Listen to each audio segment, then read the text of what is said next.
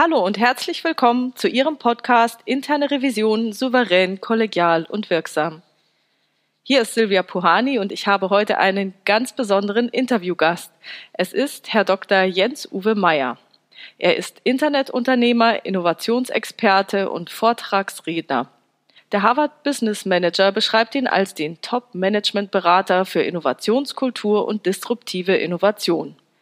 Er ist Autor von zehn Büchern und gehört zur exklusiven Riege der Meinungsmacher beim Manager Magazin. Mit seinem Unternehmen Innolytics entwickelt er Software für Innovation, Kollaboration und Zukunftsmarktforschung. Er hat einen ganz tollen Lebenslauf. Am Anfang war er nämlich Polizeikommissar in Hamburg. Ich glaube, ich habe irgendwie im Internet gehört, dass das auf der Reeperbahn gewesen sein muss und da auch bei der Rauschgiftfahndung. Dann war er beim Fernsehen und war auch Pro7 Studioleiter in Jerusalem und Washington und hat als Chefreporter live aus mehr als 25 Ländern reportet. Managementerfahrung hat er auch gesammelt, als Chefredakteur der Jugendwelle MDR Jump und als Programmdirektor beim Radiosender Antenne Thüringen. Dr. Jens Uwe Meyer hat promoviert, sagt ja schon der Doktortitel, an der Leibniz Graduate School of Management über die Innovationsfähigkeit von Unternehmen. In seiner Arbeit untersuchte er die Rahmenbedingungen, die Unternehmen für die Umsetzung erfolgreicher Innovationen benötigen. Und heute möchte ich mich mit ihm über digitale Disruption und die Zukunft der internen Revision unterhalten. Denn digitale Disruption ist der Titel eines seiner Bücher, das ich kürzlich mit Begeisterung gelesen habe. Hallo, Herr Dr. Meyer, herzlich willkommen in dem Podcast Interne Revision souverän, kollegial und wirksam. Hallo, Frau Pohani. Toll, dass es geklappt hat. Ich habe mich sehr, sehr gefreut. Wahrscheinlich haben Sie sich ein bisschen gewundert, Mensch, interne Revision. Hatten Sie eigentlich schon Berührungspunkte mit der internen Revision? Nein, also tatsächlich ist es so, dass ich mit Ihnen das erste Mal die interne Revision auf dem Leib habe. Oh weh, oh weh, da muss ich einen guten Eindruck machen. Nein, ich glaube, also tatsächlich, interne Revision ist ja etwas, was, wenn man so im normalen äh, Berufsalltag ist, wo, dann, wo es dann schon schnell heißt, oh Gott, da kommen jetzt die von der internen. Da musst du aufpassen.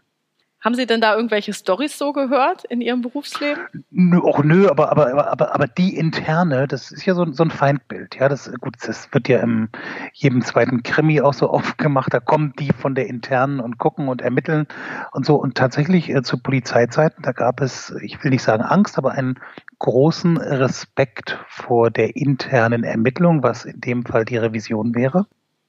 Aber jetzt nicht unbedingt im positiven Sinne, sondern klar, das ist eine Kontrollinstanz, die einem im Zweifelsfall auch mal sagen kann, was man alles verkehrt gemacht hat. Und äh, ja, ich würde mal sagen, ein, ein, ein, ein, ein respektvolles, kritisches Verhältnis. Oh, klingt, klingt, oh, klingt schön, oder? Ja, ja. ja genau. Ich habe jetzt letztens erst wieder, weil Sie sagen, in jedem zweiten Krimi, ich habe mal gesammelt, also immer wenn wir ein Revisor in irgendwelchen Filmen auffällt, dann äh, kann ich immer schon tippen, wer was ist. Also wenn da ein Mörder gesucht wird oder ein Doppelagent. Letztens habe ich Blindspot gesehen.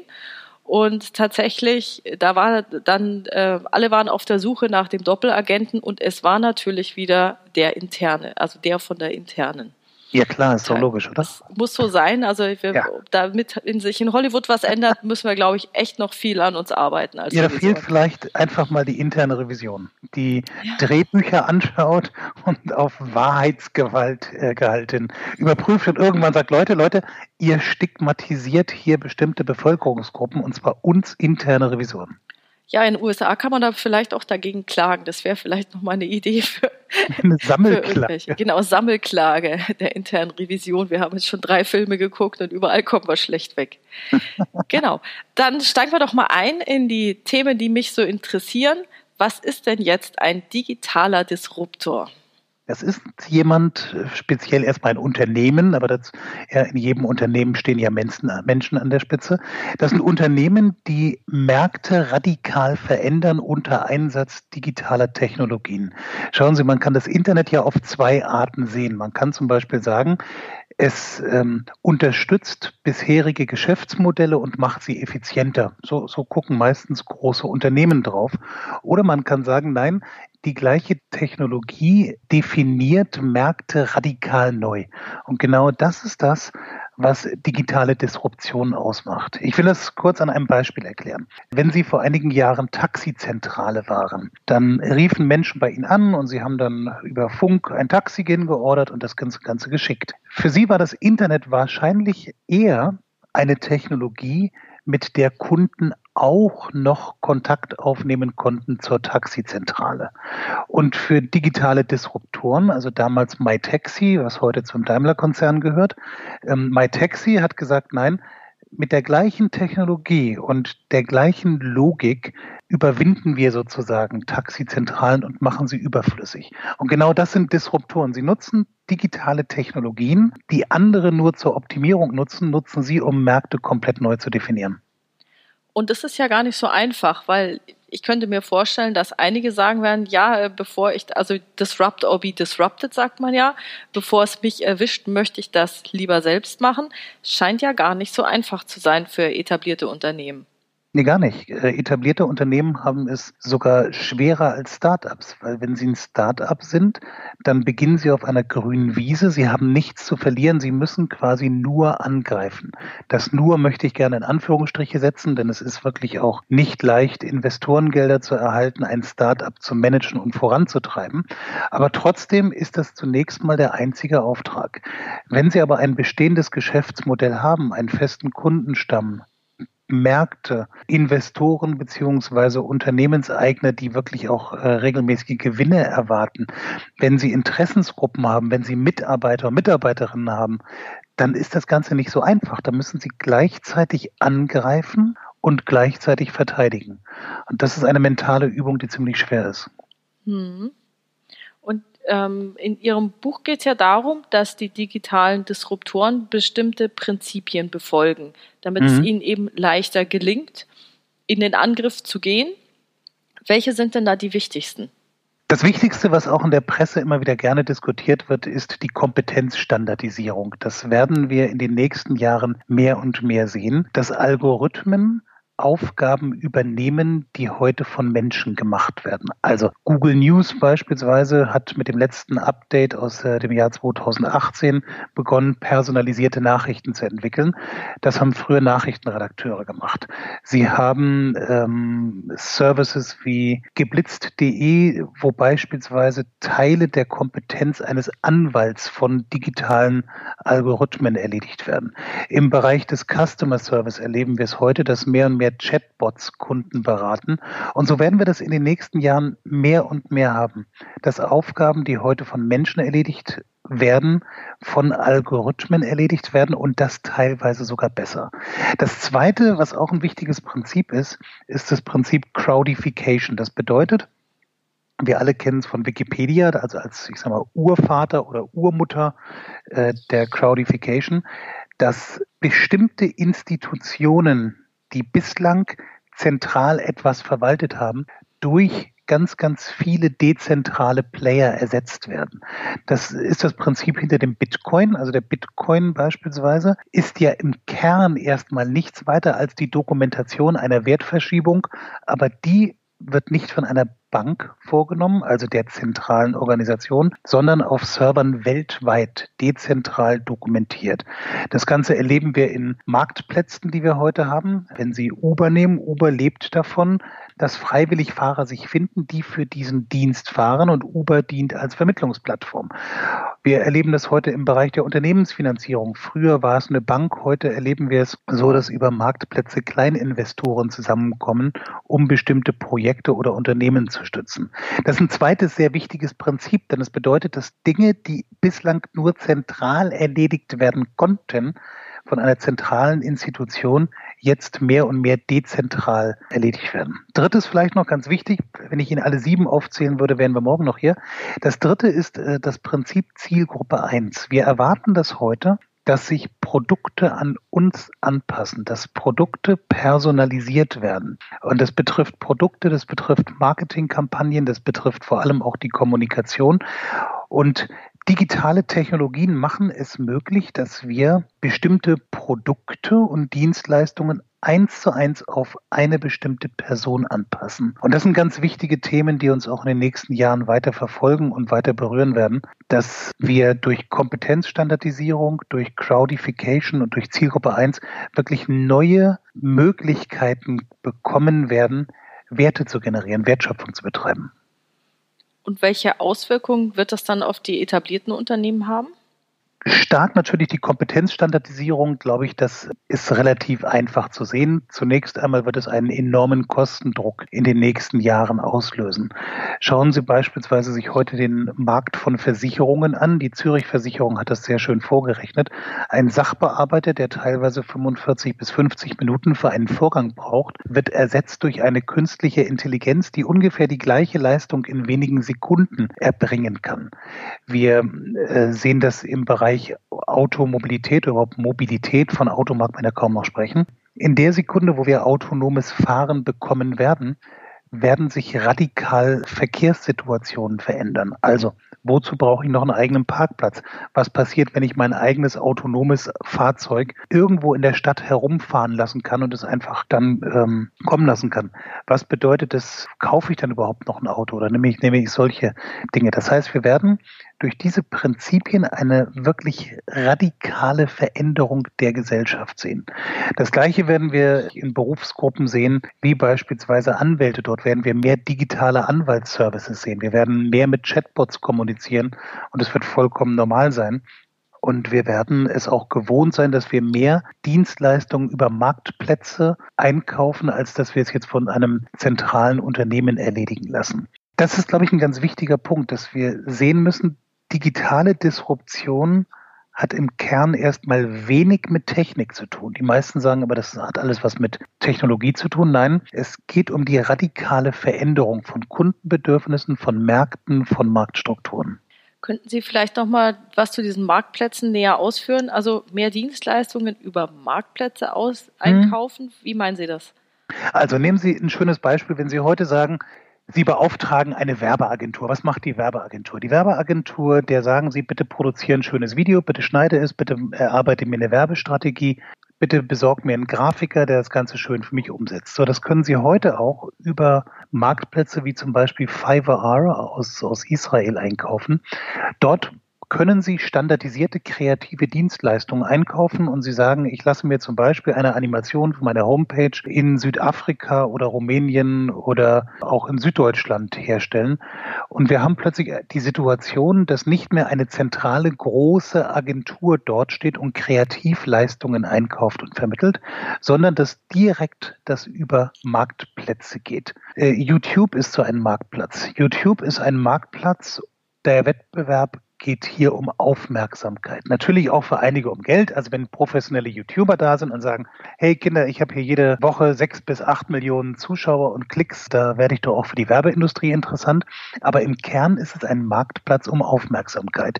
Der funktioniert anders als ein klassischer Fernsehsender. Ein klassischer speziell privater Fernsehsender, ich habe ja jahrelang für ProSieben gearbeitet, ist genau im gleichen Geschäft. Wir konkurrieren um die Aufmerksamkeit einer bestimmten Zielgruppe. Und das sozusagen klassisches Fernsehen früher brauchte eine Sendelizenz, es brauchte einen Programmdirektor, eine Geschäftsleitung, große Strukturen, Produktionsfirmen, Produktionsnetzwerke.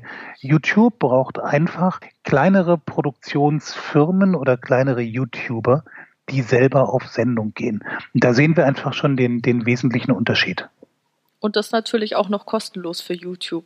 Noch. Also YouTube beginnt ja gerade äh, über neue Möglichkeiten der Monetarisierung nachzudenken. Und deswegen gibt's jetzt ja auch YouTube als ein Prime, also quasi YouTube Prime, beziehungsweise ein Premium. Ähm, das merken wir aber auch mit vielen äh, Geschäftsmodellen, die am Anfang hochdefizitär waren. Also YouTube hat am Anfang erstmal kein Geld verdient. Dann begannen sie Werbung einzuspielen und äh, sozusagen über Werbeanzeigen Geld zu verdienen. Jetzt mittlerweile beginnen sie ähm, wirklich ein Unternehmen zu werden, das auch massiv Gelder einnimmt und das ist, äh, durch einerseits äh, eine Premium-Version und andererseits durch Werbung. Das heißt, vom Geschäftsmodell her sind wir eigentlich dann schon da, wo heute ein Zeitungsverlag ist. Ja, ein Zeitungsverlag ist heute ähnlich, dass er sagt, ich möchte am liebsten, dass Leute ein Abo abschließen und dann zusätzlich auch noch Werbung in der Zeitung schalten. Nur bei der Zeitung funktioniert es, glaube ich, nicht mehr so richtig, wenn ich da. Das ist tatsächlich eine der wesentlichen Dinge oder eines der wesentlichen einer der wesentlichen Punkte, die wir auch in den letzten Jahren sehen. Traditionelle Industrien berufen sich immer gerne auf ihre Tradition und sie berufen sich dann darauf, dass es ähm, alles schon nicht so schlimm kommen wird und dass äh, sie einfach ihre große Kompetenz haben. Und das stimmt auch alles. Das Problem ist aber, dass die Digitalisierung für eine große Veränderung der Gesellschaft gesorgt hat. Wenn Sie vergleichen, wie Sie beispielsweise heute Informationen aufnehmen und wie Sie sie vor 15 bis 20 Jahren aufgenommen haben, dann ist ein riesengroßer Unterschied da. Vor 20 Jahren haben Sie eine Tageszeitung bekommen und diese Tageszeitung, die haben Sie in der Regel von vorn bis hinten gelesen. Vielleicht der eine hat den Kulturteil übersprungen, der andere mal diesen oder jenen Artikel, aber im Wesentlichen war das unsere Information. Montag gab es den Spiegel, Freitag den Fokus, wow. Heute ist es so, dass wir alle in so einem Häppchenmodus Modus sind und es eigentlich nur noch wenige Informationen gibt, die wir wirklich vertiefend sehen wollen. Es gibt diesen Markt weiterhin, aber das gesamte Informationsverhalten hat sich geändert. Und wenn ich mir YouTube heute angucke, dann machen die im Kern des Geschäftsmodells gar nicht so viel anderes als ein Zeitungsverlag macht, ja, nur eben ohne die Prüfinstanz des Redakteurs dazwischen. Aber es ist eben die moderne Variante davon. Wohingegen der Zeitungsverlag eben häufig tatsächlich immer noch Bedürfnisse von gestern bedient und dafür ja auch heute immer noch eine zahlungsbereite Kundschaft hat, nur wird die halt weniger oder sie stirbt weg. Mhm. Ja, das kann ich nachvollziehen. Ich, ich finde aber auch, dass äh, mit der Digitalisierung und dem Internet es auch tatsächlich Informationen gibt, an die ich früher nie rangekommen wäre. Ich habe zum Beispiel als Kind rhythmische Sportgymnastik gemacht und das ist eine Sportart, die ist in Deutschland jetzt keine Supersportart. Die Deutschen sind da traditionell auch nicht so richtig gut drin. Ich war auch nicht richtig gut drin, aber ich habe es mir so wahnsinnig gerne angeguckt und habe mich schon immer geärgert, wenn, weiß nicht, in der Sportschau oder im ZDF dann für drei Sekunden gesagt würde, ja, es ist gerade WM gewesen, der und der hat gewonnen oder die und die hat gewonnen und dann war es schon vorbei und ich konnte mir die Übungen nicht anschauen. Ja, klar. Jetzt ist das Internet voll davon. Diese ganzen ähm, Institutionen und äh, die Sportfunktionäre und ich weiß gar nicht, wie die alle organisiert sind, die stellen alle dann alles rein. Gut, dann ist vielleicht der Kommentar auf Russisch, stört mich aber nicht, wenn ich es mir trotzdem angucken kann und mir denke, mein Gott, wie kann eine junge Frau sowas nur tun? Aber ich bin ja. trotzdem begeistert und ich kann mir stundenlang solche Sachen angucken, die ich vorher niemals bekommen hätte. Ja, und das ist definitiv die sehr, sehr positive Seite der Digitalisierung. Und das muss man, glaube ich, auch wirklich mal so hoch anerkennen leben wir nicht, was das betrifft, in einer tollen Welt? Also ich meine, nehmen Sie den Podcast, den, den Sie jetzt machen, Podcast interne Revision. Das hätte mal vor 10 bis 20 Jahren kein Schwein interessiert. Entschuldigung, dass ich das so offen sage. Aber Sie wären an praktisch jedem Verlag gescheitert. Vielleicht, vielleicht hätte in irgendeiner Fachzeitschrift jemand gesagt, Mensch, die Pohani mit ihren Gedanken, die könnte ja vielleicht eine Kolumne bekommen. Aber jetzt können Sie auf Sendung gehen. Jetzt können Sie Ihre Gedanken einer interessierten Fachöffentlichkeit mitteilen. Das ist ja das gleiche wie bei uns. Also wir äh, nutzen den, den, äh, das Internet auch als gnadenlosen Informationskanal, als primären Informationskanal. Das betrifft meine Vorträge bei YouTube, aber auch wenn Sie zum Beispiel Innovation eingeben als Suchwort bei google.de, finden Sie uns in der Regel an zweiter, dritter Stelle, weil ich der Meinung bin, dass Fachinformationen, dass der Zugang zu hochqualifizierten Fachinformationen ist eine der positivsten Entwicklungen der letzten Jahre. Dummerweise ähm, ja, nutzen das halt nicht nur Menschen, die positive Sachen oder wahre Sachen äh, publizieren. Entsprechend hat, also es ist schon manchmal absurd, dass man sagt, in einem Zeitalter, in dem ja, rhythmische Sportgymnastik und andere Fachinformationen jedem zur Verfügung stehen, wird Donald Trump gewählt. Das ist schon ja. hat das Einzige, aber das sind eben auch die negativen Formen der Digitalisierung und da sind wir auch noch nicht durch, das muss man sagen. Wir werden in den nächsten Jahren, glaube ich, als Gesellschaft noch durch weitere Krisen durch müssen, wo wir sagen, es wird Desinformationskampagnen geben, es wird Leute geben, die gibt es ja auch heute schon ganz viel, die komplett in irgendwelchen Informationsblasen abtauchen und überhaupt nicht mehr rauskommen aus ihrer eigenen Meinung und auch gar nicht mehr fähig werden, eine Gegenmeinung zu spiegeln. Das sind die negativen Folgen. Und ich glaube, deswegen, wenn wir von Veränderung sprechen, reden wir immer von positiven und negativen Dingen gleichermaßen. Hm. Ich würde jetzt nochmal gerne auf die Unternehmen zurückkommen. Gerne, gerne. Welche, also klar, wenn ich jetzt Jurist bin, muss ich mir äh, Gedanken machen. Verstehe ich bei Ärzten, glaube ich, ist die gleiche Richtung. Vielleicht diese Standarddiagnosen, die man sonst so vom Hausarzt bekommt, könnte ich mir eine ähnliche Richtung vorstellen. Das wird ja also in Unternehmen ja ganz genauso sein. Also ich weiß zum Beispiel in der Revision war der Job vor, sagen wir mal, 40 Jahren so. Man war dort der beste Mitarbeiter, wenn man mit einer sehr, sehr hohen Genauigkeit abgleichen konnte, zwei Listen, ja, äh, oder zwei IT-Systeme. Was ist links drin, was ist rechts drin? Stimmen die Daten rechts und links überein? Ob das jetzt Papier ist oder was auch immer. Das war vor 40 Jahren der Job. Mhm. Der Job hat sich total geändert, weil solche Abgleiche macht man technisch die werden nicht mehr per Hand gemacht. Jetzt muss man ganz andere Dinge tun.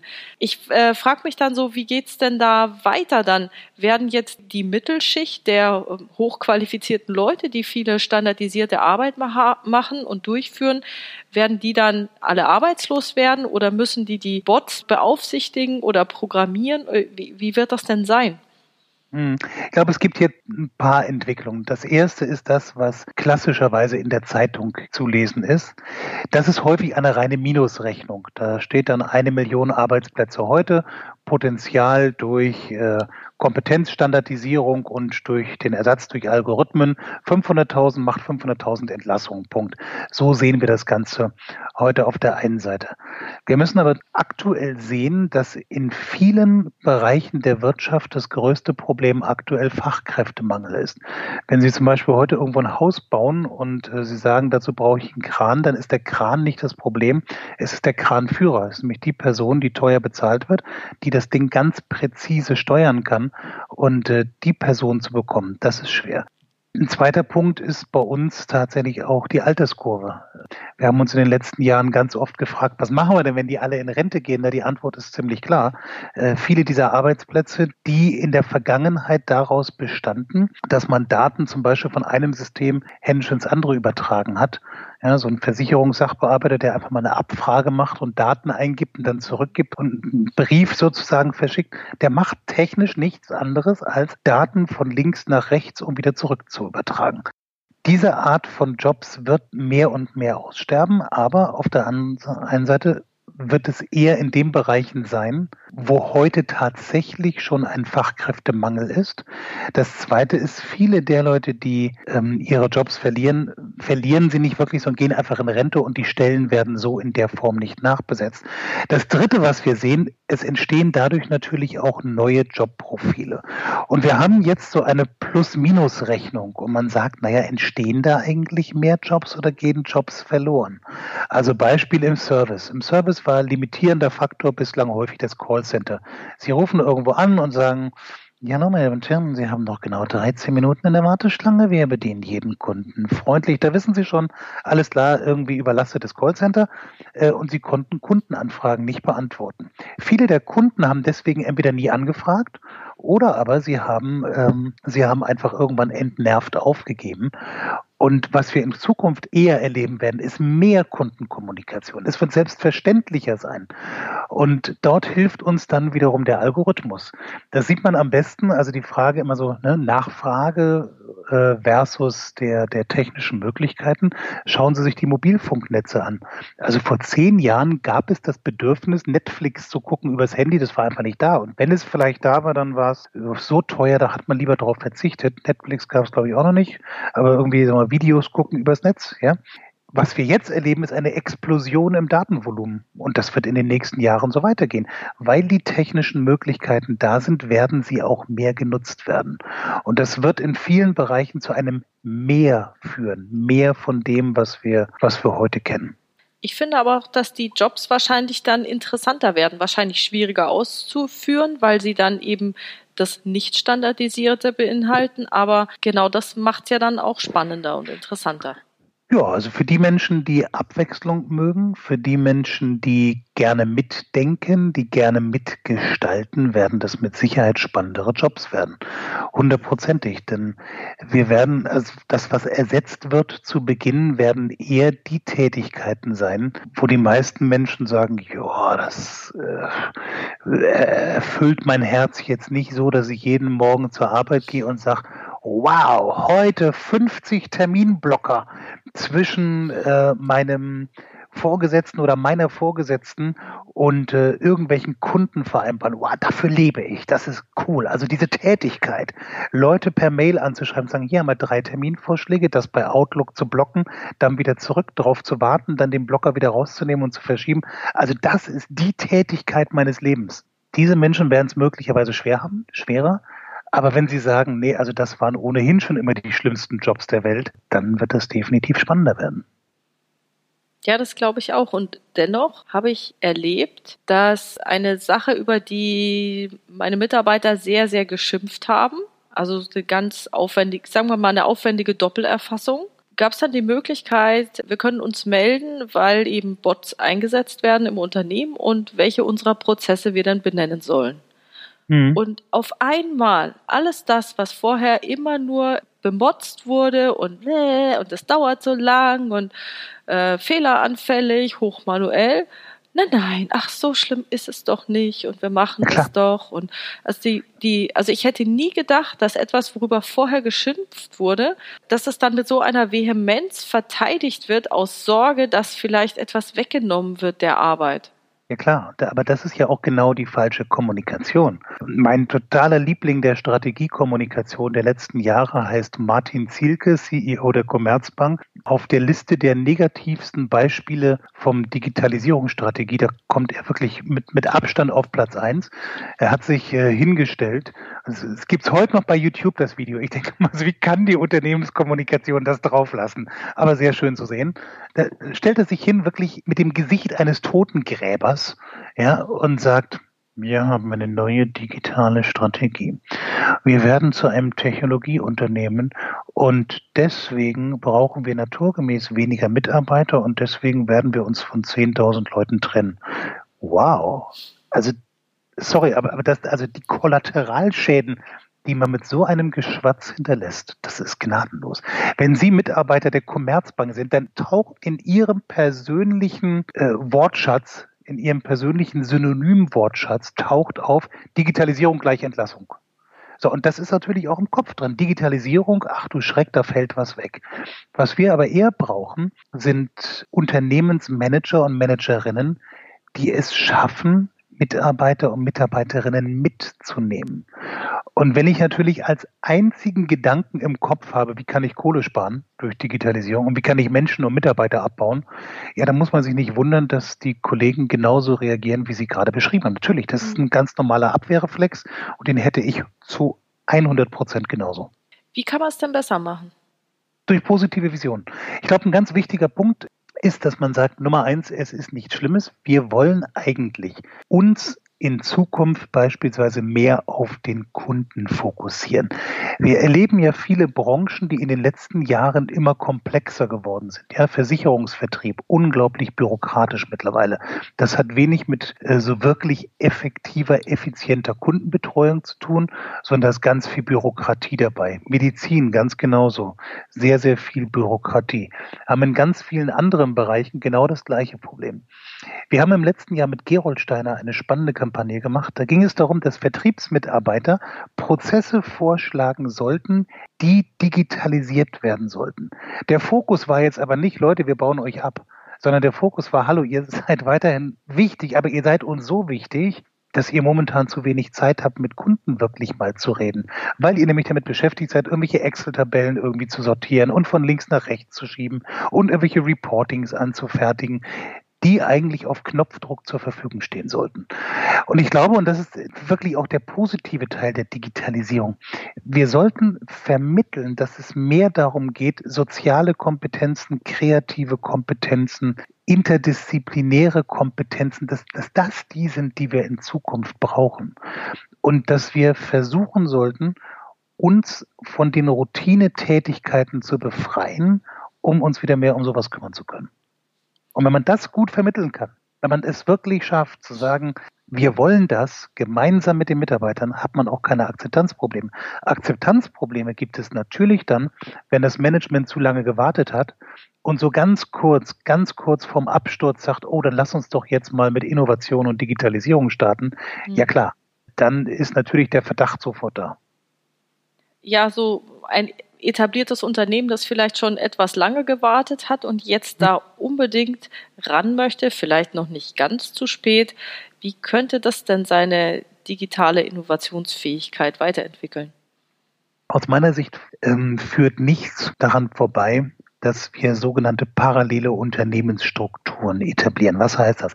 Auf der einen Seite jede Organisationsform hat ja ihre Vor- und Nachteile. Es wird immer viel von Agilität gesprochen und netzwerkbasiertem Arbeiten und die großen, langsamen, hochstrukturierten Unternehmen werden verteufelt. Das Problem ist, beide haben ihre Vorteile.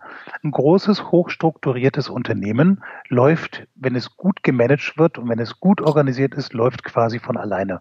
Und wenn jemand krank wird, finden sie sofort jemanden, der einspringt. Und ja, selbst Amazon ist ein schönes Beispiel dafür. Selbst wenn in Leipzig das ist ja schon Weihnachtssport geworden, kurz vor Weihnachten äh, der ganze Standort streikt, dann ist das Unternehmen so gut organisiert, dass trotzdem alle ihr Paket pünktlich kriegen. So, das ist der Wert von guter Organisation auf der einen Seite. Netzwerkbasiertes, agiles Arbeiten ist wiederum gut, um ganz schnell neue Dinge auszuprobieren, äh, neues Wissen ins Unternehmen zu tragen, neue Richtungen auszuprobieren. Ist aber hoch ineffizient, weil Leute verschiedene Rollen haben, ja, weil Dinge noch nicht so geklärt sind und die Kunst besteht darin, beides miteinander zu verheiraten die oder zu vereinbaren. Ähm, kann auch verlobt werden, ne? muss nicht verheiratet sein. Also das miteinander zu vereinbaren. So. Ähm, in der Wissenschaft gibt es dafür ein schreckliches Wort, das klingt wirklich wie eine Krankheit, Ambidextrie. Also wenn Sie jemandem sagen, Herr Doktor, ich habe Ambidextrie, dann äh, werden Ist das Sie was Gutes? Ja, ist was Gutes. Also da werden sie ganz ernst angeguckt und man sagt ihnen, Mensch, das tut mir wirklich leid für Sie und Ihre Familie. Ähm, ist aber, also Ambidextrie heißt Beidhändigkeit. Ich so, muss in der Lage sein, beides zu tun. Und das bedeutet aber für Mitarbeiter oft einen Widerspruch, weil auf der einen Seite sollen sie Regeln einhalten, auf der anderen Seite sollen sie Regeln brechen. Auf der einen Seite sollen sie strukturiert und fehlerfrei arbeiten, auf der anderen Seite kreativ und gerne auch mal Neues ausprobieren. So, und das widerspricht sich häufig. Aber diesen Widerspruch hineinzubekommen, also situativ anders zu denken, anders zu handeln, anders strukturiert zu sein, das ist die einzige Möglichkeit für Unternehmen, es in der Breite wirklich auch durchzusetzen. Und da muss ich jetzt doch den Schwenk gleich zur Revision machen. Ja. Der Mitarbeiter muss entscheiden, wann er Regeln einhält und wann er Regeln bricht. Ja, das und ich glaube, die interne Revision kann einen sehr großen Beitrag dazu leisten, dass dies entweder klappt oder vollkommen in die Hose geht. Ja, würde ich mal so zustimmen, weil die Frage ist ja auch tatsächlich, was ist denn eigentlich die Aufgabe der internen Revision? Das ist, ist wirklich mal eine gute Frage. Denn schauen Sie, einfach nur Listen abarbeiten und soll ist Vergleiche anzustellen, kann, wenn es schön standardisiert ist, ein Algorithmus schneller, besser und fehlerfreier. Also dafür ist der Algorithmus ja auch entwickelt worden. So, das ist sozusagen das eine. Auf der anderen Seite, äh, wenn man Revision jetzt definiert, und da fand ich Ihre Definition, die Sie vorhin beim Vorgespräch sagten, sehr, sehr schön, Schaden vom Unternehmen abzuwenden. Ja, was macht denn die innere Revision, die interne Revision, wenn Sie feststellen, ach du Schreck, innerhalb unserer bestehenden Strukturen sind wir so langsam, dass wir komplett die Digitalisierung verschlafen. Bis dahin ist die vorbei, bis wir irgendwie zu einer Entscheidung kommen. Ja, was macht die interne Revision denn da? Also, wenn sie mutig ist, würde sie das zum Thema machen. Ja, Da, und dann haben sie eigentlich das wie ein Aufsichtsrat im Unternehmen, ne? wo man sagt, Naja. ein Aufsichtsrat, der sollte sowas ja eigentlich auch mal sagen. Naja, Ei. ich würde sagen, es ist eher die andere Richtung, weil es eher äh, die Bottom-up-Version ist. Genau. Es ist eine, Bottom- also eine Bottom-up-Version, aber mit der Gefahr eben, dass der, also die Revisoren werden ja auch vom Vorstand eingestellt. Und wenn der Vorstand dann sagt, eure Ideen sind mir jetzt vielleicht zu kreativ, zu aufmüpfig oder da vielleicht das Ego zu groß ist und meine Entscheidung der Vergangenheit darf nicht angezweifelt werden. Ich habe das damals entschieden, das ist so, alles ist Hm. gut, wir brauchen kein Internet. Dann wird es halt schwierig, weil Ja, steht halt der, der Job bisschen auf dem Spiel. Aber ich frage mich halt gerade dieses Thema, man braucht ja dieses Fingerspitzengefühl für das eine, wann müssen Regeln eingehalten werden und wann dürfen Regeln, ja, wann müssen Regeln ja auch gebrochen werden. Also das eine, ich, ich finde, man kann es ganz einfach eigentlich sagen. Es gibt zwei Aufgaben eines Unternehmens. Das eine ist Effizienz, so das bestehende Geschäft möglichst kostengünstig, effizient abzuarbeiten und das Ganze möglichst getreu den Regeln. Warum getreu den Regeln? Auch das relativ einfach, das ist ein Teil von Effizienz. Ja? Weil wenn Sie irgendwann, so wie die Deutsche Bank, plötzlich irgendwelche Klagen am, am Hacken haben, dann sagen sich, das ist nicht wirklich effizient. So, also würde ich mal sagen, jenseits von allem, von aller Regeltreue und dass wir natürlich alle der Meinung sind, Gesetze müssen immer eingehalten werden, ist es einfach mal ein massiver Effizienzfaktor. Du hast überall deine Standards, du hast IT-Standards, damit es keinen Wildwuchs in der IT gibt und nicht jeder plötzlich mit seinen eigenen Sachen arbeitet. Du hast einheitliche Datenschutzrichtlinien, damit nicht jede Abteilung sagt, oh, ich habe die DSGVO mal ganz lustig für mich anders interpretiert. So, das ist der eine Bereich. Und wenn es um Effizienz geht, Regeln einhalten. Wenn es aber um Transformation, um Wandel, um Exploration, um Neues geht, dann gelten andere Regeln. Es heißt hier nicht Regeln um jeden Preis brechen. Natürlich gelten bestimmte Grundregeln, sei es des Strafrechts ja, oder des Datenschutzes, äh, einfach auch weiter. Und Sie können nicht sagen, Mensch, ich probiere jetzt hier mal lustig ein neues Geschäftsmodell auf, aus und nehme mal, ja, hole mir aus dem Darknet einen Verteiler von ein, einer Million geklauter E-Mail-Adressen. Wir sollen ja schließlich Regeln brechen und ähm, machen damit eine große Mail-Werbekampagne. Nee, das geht natürlich nicht. Punkt. Das heißt, Regeln brechen ist immer situativ bedingt. Ja, aber vom Grundsatz her kann man sagen, Effizienz gleich Regeln einhalten. Auf der anderen Seite Neues entwickeln, Exploration ist dann auf der anderen Seite, da findet der Regelbruch statt. Das heißt, eigentlich müsste dann eine interne Revision immer erstmal betrachten, wo bewege ich mich gerade? Bin ich jetzt bei einer Sache, wo es mehr um die Effizienz geht? Oder bin ich jetzt bei einer Sache, wo es mehr um die Effektivität geht? Oder wo Klar. Neues ausprobiert werden muss? Und je nachdem ist es eben opportun, etwas Bestimmtes zu tun oder zu lassen. Genau. Der, ich meine, mit welchem Gefühl geht denn jemand, der Innovation vorantreibt? An das Ausprobieren neuer Geschäftsmodelle oder an Innovationen ran, wenn Sie die ganze Zeit im Hintergrund haben, ach du Schreck, morgen könnte hinter mir der Revisor kommen und sagen, du, du, du, also, also da habt ihr euch aber nicht an die Ausschreibungsrichtlinie gehalten. Nein, nein, habe ich nicht. Wir wollten was Neues ausprobieren und nein, also das ist bei uns ein sechsmonatiger äh, Ausschreibungsprozess. Ne? Und, und dann beginnen sich zu wehren und zu sagen, ja, Moment, Moment, Moment, aber wir wollten eigentlich nach sechs Monaten bereits den Proof of Concept haben und nicht die Ausschreibung gemanagt haben. Also wenn Sie als Innovator dauerhaft Angst davor haben müssten, dass Sie einen komplett regelbasierten Prüfer im Hintergrund haben, geht nichts voran. Ähm, wenn Sie aber auch hier beginnen, wie gesagt, es geht nicht um regelfrei, das ist ganz wichtig. Aber wenn Sie sagen, hier werden Spielregeln neu verhandelt, dann äh, betrifft das auch die Revision, ja. Ich glaube, dass die Regeln dann prinzipienorientierter werden müssen. Also wie bei den Prüfern ist ja immer, es muss angemessen sein. Ja, also die Prüfer schauen sich was an und dann wird beurteilt, ist es in diesem Fall angemessen. Und genau dieser Punkt angemessen heißt ja schon, es muss situativ abgewogen werden, ob es jetzt in Ordnung ist oder ob es nicht in Ordnung ist. Ja, ganz genau.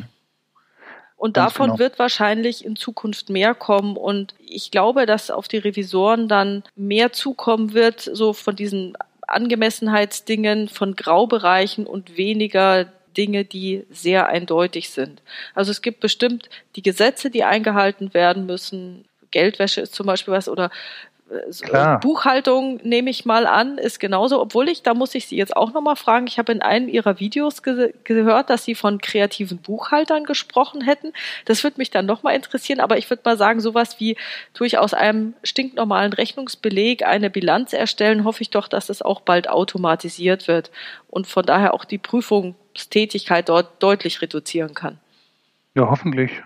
Aber Sie hatten irgendwas von kreativen Buchhaltern erzählt. Klar, kreativ, Erzählen kreativ, Sie mal, wieso sollen Buchhalter kreativ sein oder hatte ich das falsch verstanden? Nee, haben, haben Sie überhaupt nicht verstanden. Der Buchhalter ist bei mir ein Synonym im Prinzip für die Finanzabteilung. Ja?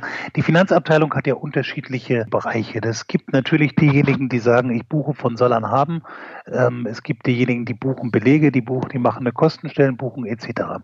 Das ist auf der einen Seite oder die eine Seite der Medaille. Auf der anderen Seite sind aber wenn ich mir an, oder wenn ich mir Finanzen anschaue, habe ich auf der anderen Seite schon allein die Frage, ich baue eine Kostenrechnung auf. Wie baue ich sie denn auf?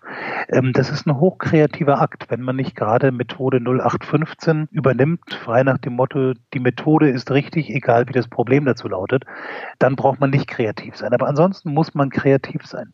Man muss kreativ sein, wenn es darum geht, ein Controlling aufzusetzen, gerade bei Innovation. Ich meine, wie wollen Sie denn die Performance eines neuen digitalen Geschäfts Geschäftsmodells messen, wenn sie sich auf die Kennzahlen des alten Geschäfts beruhen oder die als, die als Vergleich nehmen.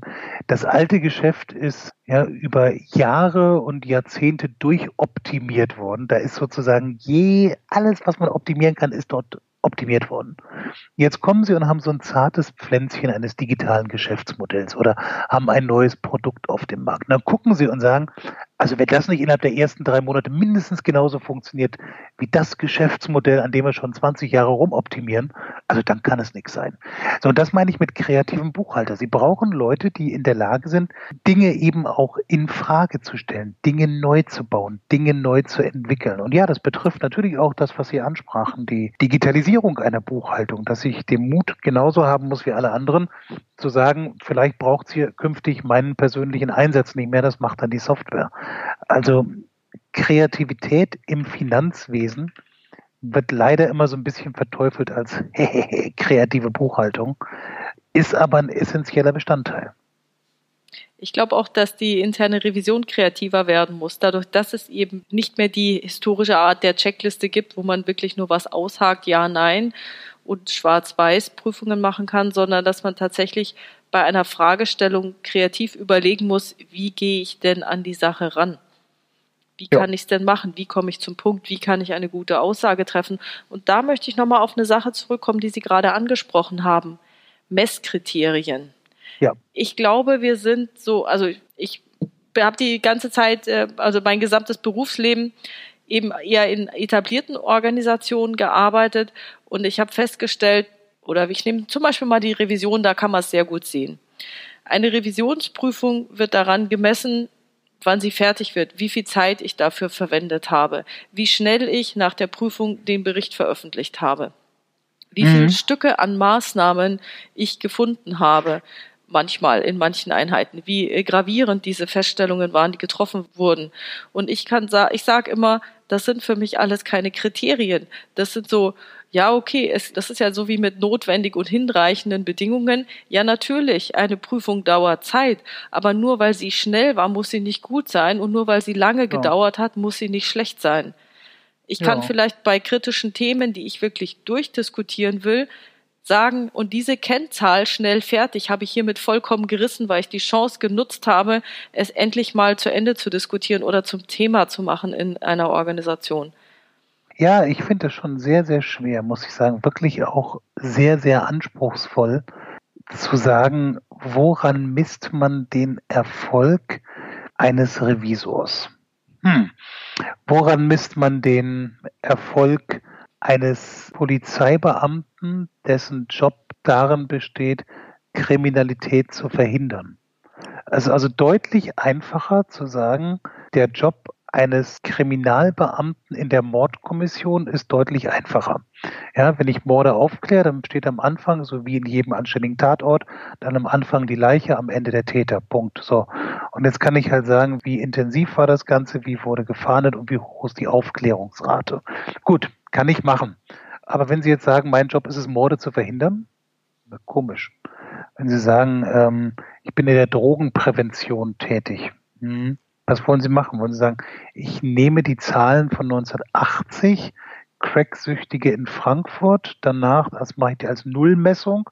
Erstmal die Frage, wie zählen Sie die eigentlich? Das ist schon schwer, lassen sich ja nicht zählen. Gut, nehmen Sie halt die Drogenabwasser die Drogenrückstandsmenge im Abwasser, die kann man ja schön messen. Die messen sie irgendwie 1980, danach beginnen sie mit Prävention und messen 1990 wieder und sagen, juhu, juhu, juhu, dank unserer fantastischen Prävention, die wir hier in Frankfurt hatten, ja, wir haben mit jedem Cracksüchtigen gesprochen und ihn auf den Pfad der Tugend zurückgebracht. Deswegen sind die Abwasserrückstände zurückgegangen. Und da kommt der Nächste und sagt, na ja, aber wir haben an der Grenze äh, viel mehr von dem Zeugs beschlagnahmt. Und der Nächste kommt und sagt, ja, aber äh, das Zeug ist doch sowieso außer Mode gekommen. Mittlerweile nehmen die Leute vielleicht keinen Crack mehr, sondern sie nehmen synthetische Drogen und es wäre auch so zurückgegangen. Und ähnlich ist ja mit Revision. Ich meine, wenn Sie sagen, Sie, sie wollen messen, wie viel Schaden Sie vom Unternehmen abwenden, ja, dann pff, bräuchtest du ja erstmal eine Nullmessung, zu sagen, lass sie doch erstmal einmal ordentlich gegen die Wand laufen, dann drehen sie die Zeit zurück und dann machen sie eine Revision. Äh, geht ja auch nicht. Ja, es ist so, wie wenn sie jetzt, äh, wenn sie bei der Polizei sind und dann wird die Anzahl ihrer Verhaftungen oder Festnahmen da irgendwie gemessen, dann würden sie praktisch einen jeden Tag festnehmen, dann vielleicht über Nacht drin lassen und dann wieder laufen lassen und kaum ist er draußen wieder verhaften und dann können sie ihre Zahlen nach oben treiben, wie sie wollen. Ja, genau. Und ganz genau so wäre das da bei der Revision auch. Ich habe mal einen Kollegen gehabt, der hat dann gesagt, so, wenn ich jetzt ein Loch in einem Dach habe, soll ich dann immer messen, wie groß das Leck ist oder mache ich das Dach, das Loch im Dach einfach mal zu und dann ist es vorbei. Von genau. daher ist diese, sind diese Messkriterien sowas ganz Schwieriges und da bin ich sehr daran interessiert in Zukunft, wie sich das entwickeln wird, wie man solche qualitativen Leistungen, die ja auch die, die Kreativität ist ja genauso eine Leistung, wie man, ja. wie man das denn messen kann. Ja, ich glaube, wir brauchen Messung, wir brauchen bestimmte Formen von Zielen. Aber tatsächlich ist es so, dass die Frage ist, wie genau sehen diese Ziele aus? Und das müssen nicht immer Kennzahlen sein, das müssen wahrscheinlich auch lernen, mehr in qualitativen Zielen zu denken. Und dann ist wieder die Frage der Beurteilung so eine schwierige. Und vielleicht ist es deswegen so, dass bei den ganzen agilen Methoden die Gruppe so viel mitspricht und die Gruppe beurteilt. Also eine These von mir weiß ich nicht. Ja klar, weil natürlich die, ich sage mal, sozialen Kompetenzen eines Menschen in diesen agilen Gruppen eine viel größere Rolle spielen als sie es bei standardisierten Prozessen tun. Ja, ich meine, man kann am Ende sagen, schön, mein, mein Revisor, der war unfassbar nett oder er war sehr unterkühlt und distanziert, aber es ändert wahrscheinlich am Ergebnis nichts. Bei einem agilen Projekt, wo es darum geht, Kreativität zu fördern, wenn da äh, Mitglieder sagen, naja, der Kollege oder die Kollegin da im Team äh, lässt mich zum Eisblock werden, das ist doof.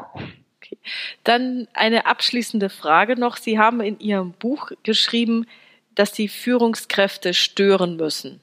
Mhm. Stören ist ja auch so eine Aufgabe der internen Revision. Deswegen, vielleicht könnten Sie dazu noch mal ein bisschen was sagen. Weshalb müssen Führungskräfte in Zukunft mehr stören? Ja, weil Führungskräfte sind diejenigen, die das Bestehende aktiv in Frage stellen können. Wir haben in allen Unternehmen, und zwar wirklich bis hin auch zu Silicon Valley Startups, haben wir Systeme, in denen das Top-Management eine bedeutendere Rolle spielt, sprich einen größeren Einfluss hat als Mitarbeiter.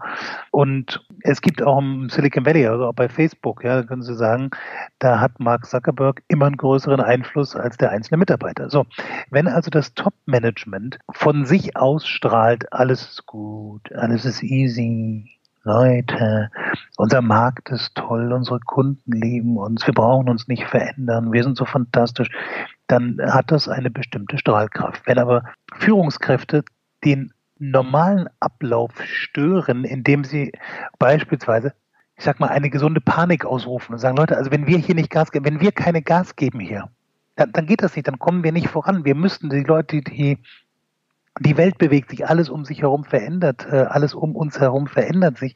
Wir müssen uns auch verändern. Das ist ein ganz wichtiger Teil, eine wichtige Aufgabe von Führungskräften. Und deswegen, ja, die müssen stören. Und wenn Führungskräfte nicht irgendwie nerven und ein bisschen Wind aufwirbeln, dann wird das auf Dauer problematisch. Und den Ball würde ich dann gerne aufnehmen und nochmal abschließend sagen, ich glaube auch, Revisoren müssen auch das Bestehende hinterfragen und auch nochmal in die Zukunft gucken und gucken, sind wir als Organisation eigentlich richtig aufgestellt? Genau, also Sie müssen sagen, Revisoren dürfen nicht nur anderen auf die Nerven gehen, sondern auch sich selbst. Oh, oh das ja. war jetzt böse. Das war böse gesagt, oder? Nein, das war natürlich nicht böse gesagt. Ähm, nein, wir. Sie, sag ich, ich, ich, ich drücke das jetzt positiv aus. Auch Revisoren dürfen nicht nur andere mit ihrer Weisheit beglücken, sondern auch sich selbst. Und äh, vielleicht für Sie auch ganz interessant: Auch Revisoren werden nicht gerne geprüft. Okay. es ist nämlich wirklich sehr unangenehm und ich kann es genau, nachvollziehen. Ja, das ist genauso wie die meisten Unternehmensberater, vor allem eines sind komplett beratungsresistent. Genau. Ja, die sind, glaube ich, die härtesten Kandidaten im Verhandeln, wenn es um einen Beratungsauftrag geht. Ja, ja.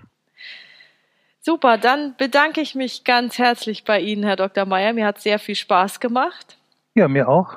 Das war super interessant. Ich hoffe, dass die Zuhörer viel mitgenommen haben, nochmal für sich nachdenken, wie Sie unterwegs sind, wie Ihr Unternehmen unterwegs ist und viele neue Prüfungsideen bekommen haben. Ja, das würde mich sehr freuen. Dankeschön, Frau Brohani. Vielen Dank für das Interview. Tschüss. Tschüss.